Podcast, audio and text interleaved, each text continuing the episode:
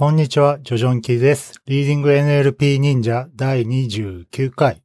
の放送を開始します。リーディング NLP 忍者は NLP 自然言語処理に関する論文を紹介するポッドキャストです。今日紹介する論文は、ナクル2019でアクセプトされた What's in a name? Reducing bias in BIOS without access to protected attributes ということで、バイアスを減らそうっていう、研究になっています。あで、言ってなかったんですけど、今日からまあ、せっかく NAACL があるので、えーまあ、 NAACL の論文を何本か連続で紹介していくシリーズをやろうかなと思います。えー今日紹介する論文は、えー Best Thematic Paper。 Thematic なのかな？えっ、と、ということで、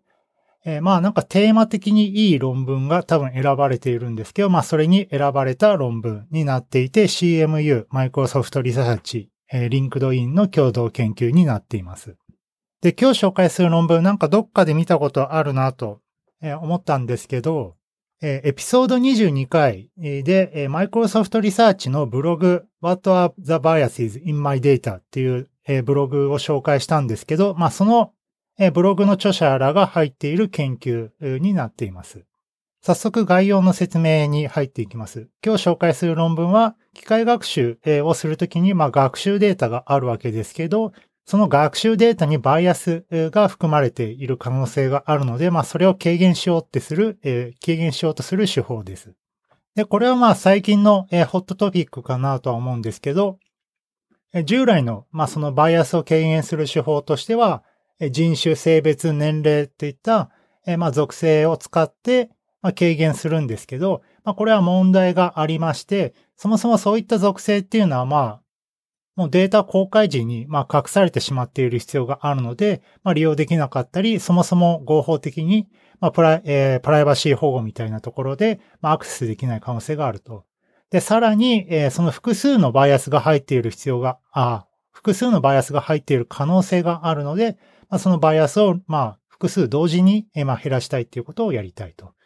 で、今回はどういった風にやったかっていうと、まあ、オンラインの、えーまあ、経歴データみたいなものを利用して、職種の分類タスクみたいなのを解いたり、えーまあ、年収を当てるというか、まあ、年収が高い層かそうでないかみたいなのを当てるタスクを、まあ、やってみてですね、その中に含まれている、まあ、バイアスを減らすと。具体的にはどうやるかっていうと、えー各個人の職種と各個人の名前の単語埋め込みですね、えーの相関をですね、まあ、軽減させてあげると。要は職種とか年収っていうのは、個人の名前とか人種とか性別っていうのには、まあ無関係であるべき。なので、まあその相関っていうのを学習しないようにしてあげるっていうような研究になっています。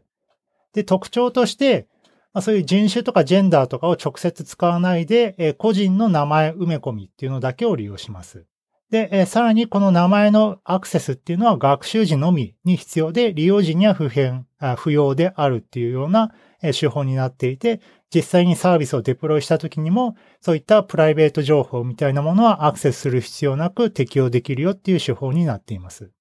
で、論文ではですね、まあ、実験をしていて、まあ、人種と性別のバイアスをですね、えー今回は分類性能をほとんど落とすことなく実現できました。では、早速イントロに入ります。マシンラーニングは、まあ、いっぱいデータを使うんですけど、まあ、その中に何かしらのですね、グループみたいなものが存在する可能性があると。で、そのグループ間で、まあ、パフォーマンスが大きく異なって、えー来る可能性があるよっていうのはなんか最近報告されているみ、されているみたいで、まあ、例えばオンラインのリクルーティングサービスみたいなものを machine learning でやってあげると、えーそこのバイアスを利用した、えー学習をしてしまうっていう問題が指摘されていたりします。具体的に言うと、まあ、オンラインレジュメで、で、まあ、職種を予想するときに、職業固有の性別とかジェンダーっていうのを、えー利用して学習してしまうっていうようなときに、えー問題が指摘されています。で、 machine learning をすることによって、そういった、まあ、潜在的に隠れているようなバイアスっていうのを、まあ、一層表面化させてしまう、一層悪化させてしまうみたいな問題があるみたいです。で、今回はですね、まあ、研究として、まあ、そういった、まあ、オンラインの、まあ、レジュメみたいなのを使って、職業の分類タスクみたいなものを解いてあげたときに、その予測結果と、彼らの名前埋め込みの相関関係を学習しないようにしてあげます。え、具体的にはどうやるかっていうと、まあ、新しいモデルを提案するというよりは、え、新しいロス関数ですね。え、具体的には2つ、2種類、えロス関数を提案して、え学習時にそのロス関数を使って、えジェンダーと人種の2つのバイアスを減らすことができましたっていうものになっています。で、学習時のロス関数なので、まあ、評価時、テスト時、デプロイ時みたいな時には不要ですっていう、まあ、メリットがあります。で、今回利用するのは名前の単語埋め込みなんですけど、えー、これは、えー、既存研究によると人種、性別、年齢といったところにバイアスが含まれていて、えー、国籍や宗教などを推測してしまうことが分かっていると。要は名前埋め込みの学習って、まあ大量の学習データを使うわけですけど、まあ例えばツイッターとかを使ってしまうと、まあそういったバイアスみたいなものは、まあ含まれるのかなっていうのは、えー、割と考えられそうです。では早速手法について説明していきますえ。今回の手法としては、職業分類の予測とえ各個人の名前の埋め込みの相関関係をえ排除するえ、少なくするようなロス関数っていうのを2つ提案してます。1つ目がクラスターコンストレインドロス。2つ目がコバリアンスコンストレインドロスです。で、学習データはどんなものかっていうと、まあ、各個人ですね、えの、まあ、名前、えとか、まあ、他特徴量と、えラベルはその個人の職業だったり、まあ、年収が高い低いみたいなものになっています。では、ロス、え2つロスがあると言いましたが、1つずつ説明していきます。1つ目は、 cluster constrained loss っていうので、まずですね、学習データの名前の単語埋め込みっていうのを、計算してあげて、その単語埋め込みはまあ後ほど説明しますけど、まあその名前をなんかベクトル空間に落としてあげて、それを K-means でクラスタリングしてあげます。で、え、クラスタリングして、まあ、各クラスターのですね、名前に関するデータの不均衡を最小化する。各クラスターの、まあ、名前から、えー、まあ、予測結果がま得られるようなことは、まあ、なくすようなことをやってあげるっていうのがあります。で、クラスターによって捉えられるそういった空間を最小化して、え複数のバイアスっていうのを、え軽減できる可能性があるよっていうのは、このクラスターコンストレインドロスになります。詳しくは後ほど説明します。もう一つはコバリアンスコンストレインドロスということで、これはもう直接ですね、各個人の職種の確率と彼らの名前埋め込みの共分散を最小化してあげようっていうもの。まあ、直接的にその相対関係っていうのをまあないように学習させてあげるっていうものになっています。で、これらは、この2つのロス関数っていうのは、まあ、学習時には必要なんですけど、デプロイ時っていうのは別にロス関数いらないので不要なので、個人の名前っていうのが特に不要だっていうことを言っています。はい。で、今回やった実験としては非常に単純なものになっていて、まあ、オンラインレジュメ、何らかの特徴量を入力として、C クラス、ラージ C クラスの分類をする。ラージ C っていうのは、まあ、職業の数とかですね、えー、を分類する。で、学習のロス関数としては cross entropy loss なんですけど、まあ、それに対して、先ほどの二つの、先ほどの二つのロスを、ラムダで重み付けしてかけてあげる。このラムダっていうのはハイパーパラメーターで、先ほどの、なんちゃら constrained loss っていうのをどれぐらいの重みで cross entropy loss に足し算してあげるかっていうようなパラメーターになっています。まあ、モデルはどういったものになっているかっていうと、まあ、 one layer のアフィン変換っていう形で、まあ、非常に単純にして、今回のデータの結果を、まあ、よく見てあげようっていうモデルになっています。で、今回の実験はその分類精度を上げるというよりは、その中に含まれるデータバイアスっていうのをできるだけ減らすっていうようなことを目標にしています。どういうふうに減らすっていうのは、まあ、おいおい見ていきます。で、実験に入る前に先ほどのロスですね、えー、をもう少し詳しく説明していきます。一つ目のクラスターコンストレインドロスっていうのは、えー、まず名前の埋め込みっていうのを、まあ、ファーストネーム、ラストネームをそれぞれ単語埋め込みをしてあげて、まあ、それを足して2で割ってあげる。これを名前埋め込みの、まあ、ベクトルと、えー、します。で、え、この埋め込みで得たベクトル空間を、え、k-means で、えー、k クラスター、えー、k 個のクラスターに分けてあげます。で、えこのロスはどうやって計算するかっていうと、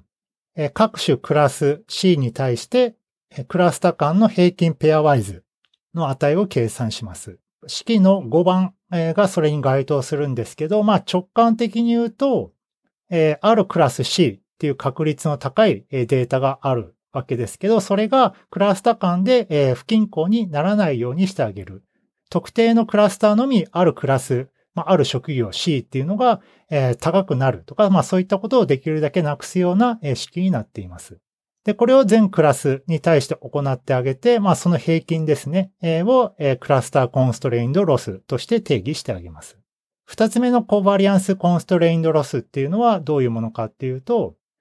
各データポイントの職業ラベルの予測確率と、それに対応する個人の名前の共分散を最小化する。要は共分散のところなので、どういうふうな計算をするかっていうのが、まあ、式7番に書いていて、まあ、これも直感的に言うと、まあ、正の相関、あるいは負の相関っていうのが、職業ラベルの予測確率と個人の名前のベクトル空間で、まあ起きないようにしてあげる。要はゼロに近いようにしてあげることによって、その個人の名前を使って予測、えー、職業ラベルを予測するようなことが、まあ、ないようなロスを与えてあげるっていうような式になっていて、まあ、これも全クラス C に対してやってあげて、まあ、その平均をコバリアンスコンストレインドロスとして定義してあげます。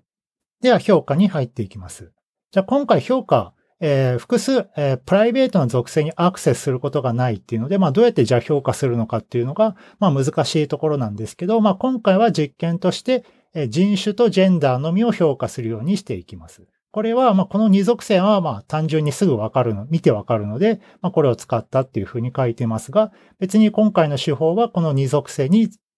限定されるものではないんですけど、まあ評価として見るために、まあこの二属性をピックアップしたっていう感じです。で、また単純化のために、人種に関してはホワイト、or ノンホワイト。ジェンダーに関してはメール、or フィメール。ということで、まあ、バイナリ化してあげて、利用しました。で、これらのま特徴量は、まあ、くまで本手法の評価のためであるっていうのは、ま、念押しされて書いてあります。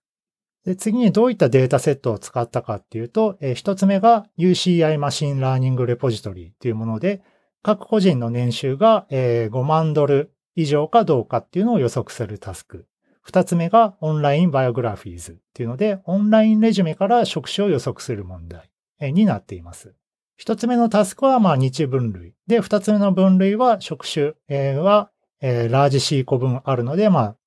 その C クラスの多クラス分類っていう風になっています。で、データセットとして、まあ、 Adult データセット、 Bios データセットっていう風にしていて、まず、 Adult データセットっていうものに関しては、まあ、先ほどのデータセット、えー、UCI Machine Learning Repository のデータだと思いますけど、まあこれはまあちょっと単純化するために連続値とかはまあ0から1に正規化してあげたり、他のカテゴリ値っていうのは0か1のバイナリ値にして利用しました。で、また、えデータで、え名前との紐付けっていうのがなかったので、人種と性別からファーストネームっていうのを、え人工的に作り上げました。これどうやって作ったかっていうと、まあ、そういったデータがまああるらしくてですね、まあ、ホワイト、まあ、白人かどうかの確率みたいなのがまあ出せるデータっていうのがあるらしいので、まあ、それを利用して白人か、えー、非白人かっていうまあラベルを作ります。で、次に、えー、また違うデータセット、えー、赤ちゃん、アメリカの赤ちゃんの名前のまあ性別がわかる、えー、データセットがあるんですけど、それからそれを利用してその名前が男の子か女の子かっていうのを、えー、決めます。で、そうすると、まあ人種、ホワイト or ノンホワイトと、メール or フィーメールの、まあ 2×2 の4属性が得られる対応表が得られるので、まあそれを利用して、まあラベルをつく、ラベルを作ったっていう感じです。で、二つのデータセット、二つ目のデータセット、えー、バイオスデータっていうのを、バイオスデータっていうふうに呼んでいるんですけどえ、これはまあレジュメから職種を予測するタスクですねえ。これはどういうふうに作ったかっていうと、各レジュメをえサイズラージ V のワンホットベクトルとして扱います。ラージ V っていうのは語彙サイズで、えー、まあ上位頻度10%の語彙、よく使われる語と、えー、低頻度語っていうのは一部捨ててあげるようにして作っています。なので、まあ、でっかいラージ V、1万とかかな、の、まあ、一つのベクトルで、その単語が登場した、登場してないっていう、まあ、01のホットベクトルみたいなものができます。ワンホットじゃないですね。えー、バグオブワーズみたいな形で使います。で、これに関しては、バイオス、えー、アダルトデータセットとは異なって名前と関連付けられていると。で、また、え、人種についても、え、ファーストネーム、ラストネームから推測するようにしています。で、このバイオスデータセットは2バージョン用意していて、え、1つ目はファーストネームと代名詞 she とか he とか they とか him とかそういうやつですね。え、が、まあ利用できるものと、え、それらが取り除かれたもの。その名前と代名詞っていうのが、まあ取り除かれたデータセット。二つのバージョンをこの BIOS では、え、利用します。これはまあ彼らの、先行研究のデータは方法。彼らの先行研究の手法にまあ習って、このように二つのバージョンのデータを用意しています。で、単語埋め込みについては、コモンクロールデータ、コモンクロールデータで事前学習されたファーストテキストの単語埋め込みを利用します。で、モデルに関しては、まあ先ほど、まあ言いましたけど、まあ何でも、今回の場合、ロス関数だけなので、まあ何でもいいんですけど、ワンレイヤーのアフィン変換を利用してあげると。で、プラス、えー、 cross entropy loss って言ったんですけど、えー、両データセットに対して各ラベルで、まあ不均衡が非常に強いらしいので、 weighted cross entropy loss みたいなものを使ったらしいです。これは要はまあそのデータが多いクラスとそうでないクラスがあるので、まあその不均衡をなくすために、 cross entropy loss の重みをラベルによって変えているっていうような手法だと思います。では次にですね、バイアスの、バイアスの定量化っていうのをしてあげます。これも彼らの先行研究でやっているらしいんですけど、 true positive rate gap っていうのを人種間及びジェンダー間で求めるようにしています。これをバイアスと彼らは呼んでいます。どういうふうに計算するかっていうと、式8、式9に、TPR、True Positive Rate の人種ギャップっていうのが定義されています。確率値として見るとまあわかりやすいんですけど、まあある人種 R と、職業ラベル C っていうのが与えられた時の職業 C と、ま予測する確率っていうのを True Positive Rate っていう風にしていて、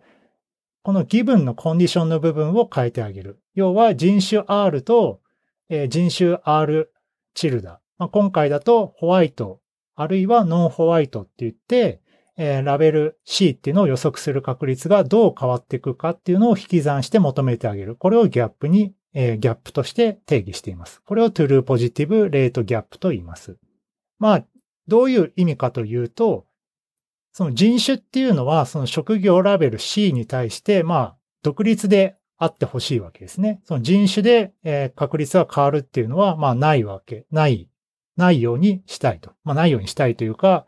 えー、ないべきであると。で、その時に、まあ、人種を入れて、その確率が変わってしまったのであれば、それは人種ギャップがあるよっていうことで、トゥルーポジティブレートギャップっていうのが存在しているっていうふうにしています。もし人種と職種が無関係であれば、確率的にまあ独立になるので、そのギブンコンディションで人種を与えられても基本変わらないはずっていうので、まあもしバイアスがなければこのギャップっていうのはゼロだし、人種を入れて大きく変わってしまったのであれば、その人種のギャップっていうのは大きいっていうのが言えるっていうふうに定義しています。で、これを各職種クラスに対して全部行ってあげて、二乗平均平方根 RMS を計算して、このギャップのスコアっていうのを定義してあげます。で、これはまあジェンダーにおいても同じで、え女性か男性かっていうのを入れて、え予測結果がどれぐらい変わるかっていうのを見てあげます。で、今回は、え比較のために、あえてこの TPR ギャップを最大化するようなロス関数、ロス関数かな、えを定義してあげて、ワーストケースの手法っていうのも作っています。では早速実験の結果を見ていきます。今回はまず名前の単語埋め込みをして、えー、K-means でクラスタリングしたっていうのがありましたけど、そのクラスタリングした結果っていうのが、えー、フィギュア1に書いています。まあ、結果を見ると、えー、各クラスで、まあなんか人種とか、そのジェンダーみたいなものが、なんかいい感じ、まあいい感じというと語弊があるんですけど、えー、分けられていると。で、彼らがまあデータをマニュアルでこう見てみて、見てみると、まあ白人が多かったり、まあアジア系の名前が多かったり、女性のクラスターがあったり、みたいな風なクラスターがあったので、まあなんか思いっきりそのバイアスでクラスタリングされたような結果っていうのが得られたっていうのがまず前処理で分かりました。じゃあこの単語埋め込みを使ってですね、それぞれのえクラスタリングロスとコバリアンスマト、ロスをそれぞれ与えた時にどうギャップが変わったかっていうのを見ていきます。まず、アダルトデータセットに関してはテーブル1に書いています。このタスクは、個人が5万ドル以上の年収があるかどうかの日クラスを予測する問題でした。で、まあ、その分類性能として、バランスと TPR っていうのがあるんですけど、まあ、このデータセット、先ほど言った通り、ラベルによって強い不均衡、そのデータ数にの不均衡があるので、まあ、それをま平均化したようなメトリックスで評価しています。まあ、これがま分類性能だと思ってください。で、実験としてはまラムダを0、1、2で変えてあげるのと、えー、今回のロス関数ありと、えー、なし。で、まあロス関数に関してはクラスター版と covariance 版が2つずつ、あ1つずつあります。で、結果を見ていくと、まあ、えー、1つずつ言っていくと、まずラムダイコール0。要は何もしない状態であれば、えー、強いジェンダーバイアスっていうのがあります。例えば、ジェンダーのギャップ、最悪時に関しては0.303っていう風にあるので、これはどういう意味かっていうと、女性より男性が3割ほど TPR が高いっていう風になっています。要は男性の方が3割ほどですね、年収は高いだろうみたいなバイアスが含まれてしまっているわけですね。で、これを今回提案したロス関数を入れるとどうなったかっていうと、まずクラスタリング版であれば、0.12だったのが0.085。あ、これは人種ギャップ。で、ジェンダーギャップに関しては0.299から0.25まで減らしています。で、えー、肝心の分類性能はどうなったかっていうと、79.5%から79.3%。なので、まあ0.2%の低減で済んでいるっていうのがあります。で、次にコバリアンス版の、えー、ロスを入れると、人種ジェンダーバイアスをこちらでも大きく、こちらではさらにですね、低減させることができて、人種ギャップは0.08、ジェンダーギャップは0.163。で、バランスと TPR、性能分類に関しては0.5%の低減で済んでいるっていうので、なんかコバリアンス側のロスの方がまあ強く効いているっていうのがわかります。で、次にですね、まあラムダ0、1、2と試しましたけど、今回は0から10に変更させてみて、コバリアンスの結果がどう変わったかっていうのがフィギュア2に書いてあります。まあ、ラムダを大きくすると、そのバイアスに対するペナルティが大きくなるので、まあ、ギャップ自体はまあ減っていくんですけど、まあ、その分バランスと TPR、分類性能は大きくなってしまっていると。なので、まあ、ある種、まあ、トレードオフみたいなパラメータ関係が存在しているのがわかります。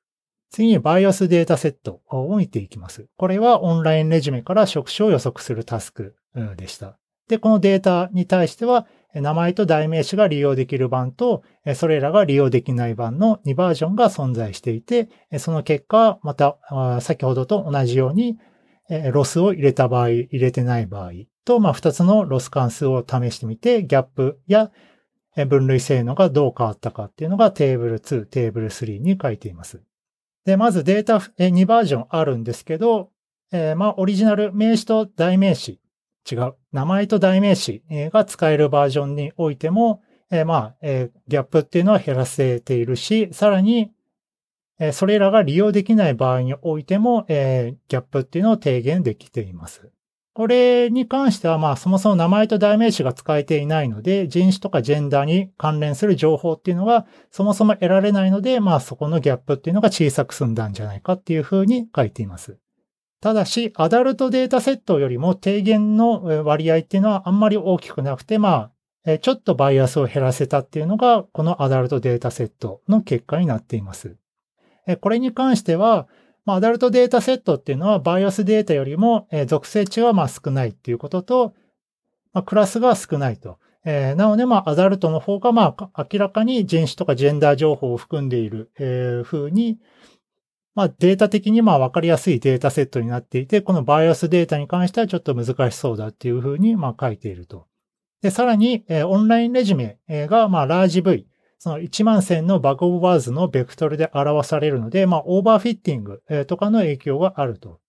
まあ、その特徴量が1万線もあるので、まあ、その分のデータっていうのがあんまりないんじゃないかなっていうところと、まあ、ラムダを大きくしてあげても、そのギャップっていうのが小さくなるどころか大きくなってしまったっていう事例もあるので、なんかこれに関してはあんまりうまくいっていないっていう結果でした。で、次にさらなる分析をしていて、今回、ワンレイヤーのアフィンっていうのを使いましたけど、まあ、そこでですね、その入力特徴量を、えー、重み W で、まあ、変換してあげているわけですけど、その重み W っていうのを見てあげて、そのラムダが0の時と2の時で、コバリアンスのロスっていうのがどう変わったかっていうのを見てみるっていうちょっと面白い結果があります。その結果がフィギュア3に書いていて、どういったものかっていうと、例えばアダルトデータセットにおいては、えー、年齢とか、えー、人種とか、えー、性別の、まあ、単語ですね。その単語に対する重みの大きさみたいなものが、え書いてあって、それが、えロスが適用した時と、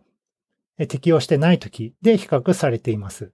まずフィギュア3の A っていうのがそれになっているんですけど、何もしない状態だと、年齢に対して、大きな、え正のスコア、プラス、女性の属性に対しては大きな負のスコアっていうのが与えられています。これはどういうことかっていうと、まあ女性の属性っていうのがわかる、ベクトル、まあ女性の属性っていうのがわかるところに対しては大きな負の値が付与されているっていうことは、要は5万ドル以上稼ぐっていうのに対して、まあマイナス方面に強く働いている。要は女性属性だとその5万ドル以上稼いでいる確率を小さくするようなバイアスっていうのが強くかかっているっていうのがわかります。で、これをコバリアンスのロスを入れてあげると、その重みっていうのが大きく低減してあげている。大きく低減しているっていうことで、そういった女性属性とか年齢属性を見ても、その大きさっていうのがあんまり変わらない。この重みをそんなに大きくしないっていうような風に、えうまく学習できているっていうのがわかります。で、二つ目のバイオスデータセットに対しては、えー、外科医、えー、っていう職種をえ予測する場合にですね、えどういった単語が効いているのかっていうのを見てみると、he っていう単語に対しては正のスコアがついていて、her とか she とかのスコアに、単語に関しては大きな負のスコアがついていると。要は he と her っていうのは、まあ、男性と女性なので、男性に対してはそのサージョン、外科医の確率は大きくなるようにして、女性に関しては外科医の確率が小さくなるような力が働いているっていうのがこの結果からわかります。ただし、バイオスデータセットに関してはあまりバイアスを軽減できなかったっていうので、まあ先ほどのアダルトデータセットと比べて、まあ若干、若干というか、アダルトデータセットよりも効果は弱いんですけど、まあロス関数によってそのバイアス、そのスコアですね。男性だから女性だからみたいな属性に対する重みっていうのを少し小さくできているっていうのが結果からわかります。はい。では結論です。今回は、 protected な属性値、なんかジェンダーとか、え年齢とか人種とか宗教、まあそういった属性値にアクセスすることなく複数のバイアスを軽減させる手法っていうのを提案しました。これはどうやったかっていうと、え、それらの属性値を直接利用するんじゃなくて、え、名前の単語埋め込みっていうのをプロキシとして利用してですね、そのエンコード情報からソーシャルバイアスっていうのを、まあ、低減させるような手法を提案しました。その中で、え2つの損失関数っていうのを試してあげて、どちらの手法においても分類性能っていうのをあんまり落とすことなくて、なくですね、バイアスっていうのを減らせることができました。具体的には人種とバイアスのデータ、人種とジェンダーのバイアスっていうのを軽減させることができましたけど、まあ、この手法としては別に人種とかジェンダーとかそういった特定なバイアスに限定されることなく適用可能な手法になっています。で、フューチャーワークとして英語以外もやってみたいみたいなことが書いていました。はい、コメントです。まず単語埋め込み自体にはもうバイアスがあるっていう前提で進んでいるので、まあ、要はツイッターデータとかですね、まあそういったまああんまり綺麗じゃないようなデータっていうのは結構そのヘイトスピーチとか、えー、そういったものが入っている可能性が非常に高いので、まあそういったものを使いて、それをプロキシとして実験をして、その属性値にですね、うまくアクセスすることなく、ちゃんと定量的に評価できる手法っていったところで、まあ面白いかなと思いました。またですね、まあ最近言われているようにこういったデータえまあデータ大量にあればいいっていう風にまあなっていくんですけど、そういったデータにはこういったバイアスがあるっていうので、利用する人はですね、まあそのアプリケーションにはよるとは思うんですけど、非常に使い待ちを気をつけなければいけないっていうような、ある意味警鐘を鳴らすような研究になっています。ただ実際にですね、なんかオンラインレジュメ、えなんか職種を予測する、年収を予測するみたいな、まあアプリケーションを作りたいってなった時にですね、そういったバイアスっていうのを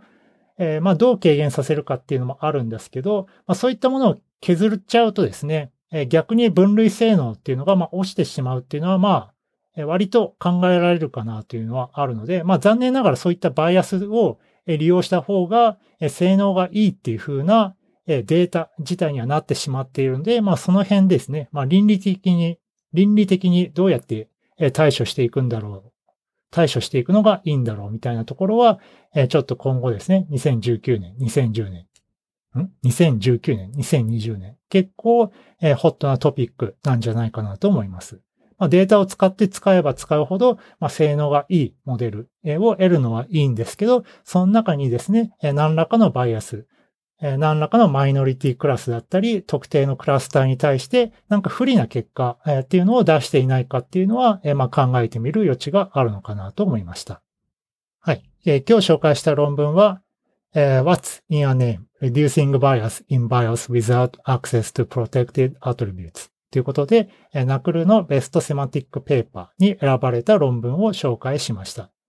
で、言い忘れてましたけど、今日紹介した論文は github.com アーカイブノーツの異臭の226番に載せています。今回はナクルのペーパー1枚目紹介しましたけど、次回も何らかのペーパーをナクルから持ってこようかなと思います。はい。感想などは、ハッシュタグ LNLP 忍者などで、ご自由に、ぜひ、コメントをいただければ嬉しいです。はい。それでは。